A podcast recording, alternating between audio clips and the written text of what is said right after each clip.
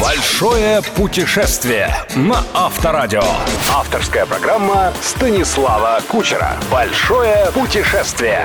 Здравствуйте, дорогие любители автомобильных приключений. В эфире «Большое путешествие» и я, Станислав Кучер. Сегодня предлагаю отправиться в совершенно уникальное место, равного которому не найти нигде в мире. Имя ему Дельта Волги. Волга впадает в Каспийское море, известно со школьной скамьи, но немногие знают, что само место впадения является настоящим чудом природы, не похожим ни на Великую Русскую реку, ни на гигантское море-озеро, где она заканчивает свой путь. Ниже Астрахани Волга распадается на сотни рукавов, которые, переплетаясь друг с другом, образуют фантастические природные ландшафты. Конечно, планируя семейный отпуск, дельту Волги нельзя ставить в один ряд с популярными мировыми курортами. Здесь нет ни пятизвездочных отелей с аквапарками, ни роскошных песчаных пляжей, ни экзотических аборигенов.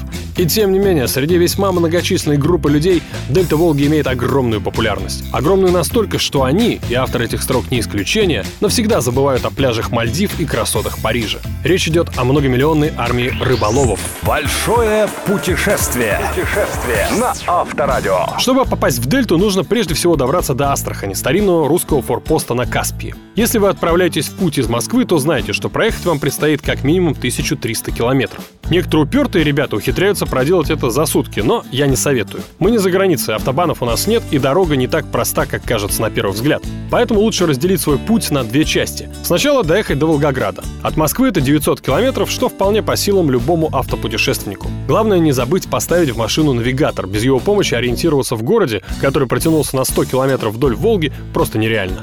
Гостиницу лучше заказать заранее. Самое лучшее расположено у подножия Мамаева кургана, где родина-мать зовет. Это типичный советский отель с соответствующими номерами и рестораном, с котлетой по-киевски и кизлярским коньяком. Впрочем, злоупотреблять вы не захотите сами, ведь утром снова в путь. От Волгограда до Астрахани дорога просто сказка. Прямая как стрела, она протянулась через степи вдоль Волги. И никаких фур, изрядно портивших вам настроение в первый день пути. Зато по обеим сторонам полно диких верблюдов. И можно даже съехать с дороги и очутиться прямо в центре верблюжьего стада, чем не сафари. Но главный мой совет не расслабляться, ибо по количеству гаишников на квадратный километр Астраханская трасса вполне сопоставима с дорогами ближнего Подмосковья. Причем штрафуют нещадно, чуть ли не за каждый километр превышения скорости. Мы с моим другом Сергеем, заядлым рыбаком, который, собственно, и открыл для меня дельту Волги, однажды пошли на принцип и, нарушив, отказались платить местным гаишникам. Выписанные штрафы Сергей уплатил через банк в Астрахани. И каково же было его удивление, когда по прошествии года ему пришло постановление от московских судебных приставов с требованием заплатить за все эти нарушения снова. Квитанцию он за это время благополучно посеял, поэтому пришлось опять идти в банк, а потом еще нести приставу подтверждение того, что он законопослушный гражданин. Ведь на слуху многочисленные истории, когда за неуплаченный копеечный штраф людей лишали счастья временно покинуть нашу родину как минимум на полгода. Короче, забегая вперед, скажу, что на обратном пути мы уже не были столь принципиальными и расплачивали за небольшие нарушения на месте. Правда, давали инспекторам не деньги, а свежую рыбу. Кажется, эта практика весьма популярна. Такое ощущение, что местные гаишники ночью даже светятся от фосфора. Большое путешествие со Станиславом Кучером на Авторадио.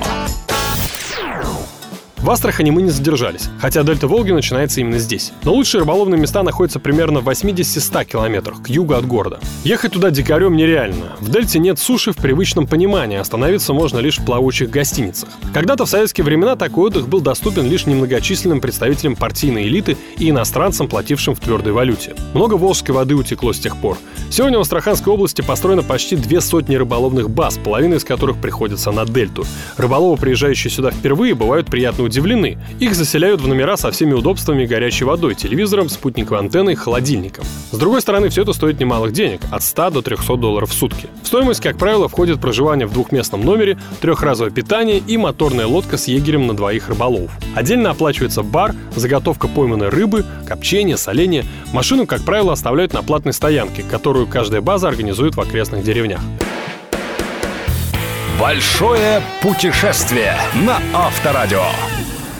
Теперь, собственно, о рыбалке. Соскучившиеся за долгую российскую зиму по любимому своему хобби, рыболовы еще в январе бронируют места на базах в Дельте. В марте, как правило, мест на апрель уже нет нигде. А в начале второго месяца нашей календарной весны в Астрахани высаживаются первые десанты тех, кто приехал сразиться с недавно очнувшимися от зимней спячки матерыми самами и судаками, зубастыми красавицами-щуками, разбойниками-жерехами, окунями-горбачами, размер которых поверг бы в настоящий шок даже любителя понырять с акулами.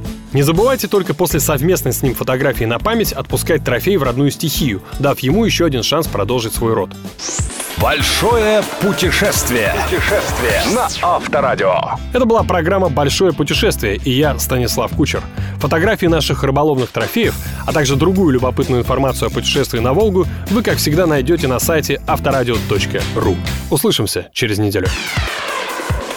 Большое путешествие. Большое путешествие со Станиславом Кучером. Кучер дорогу знает. На Авторадио.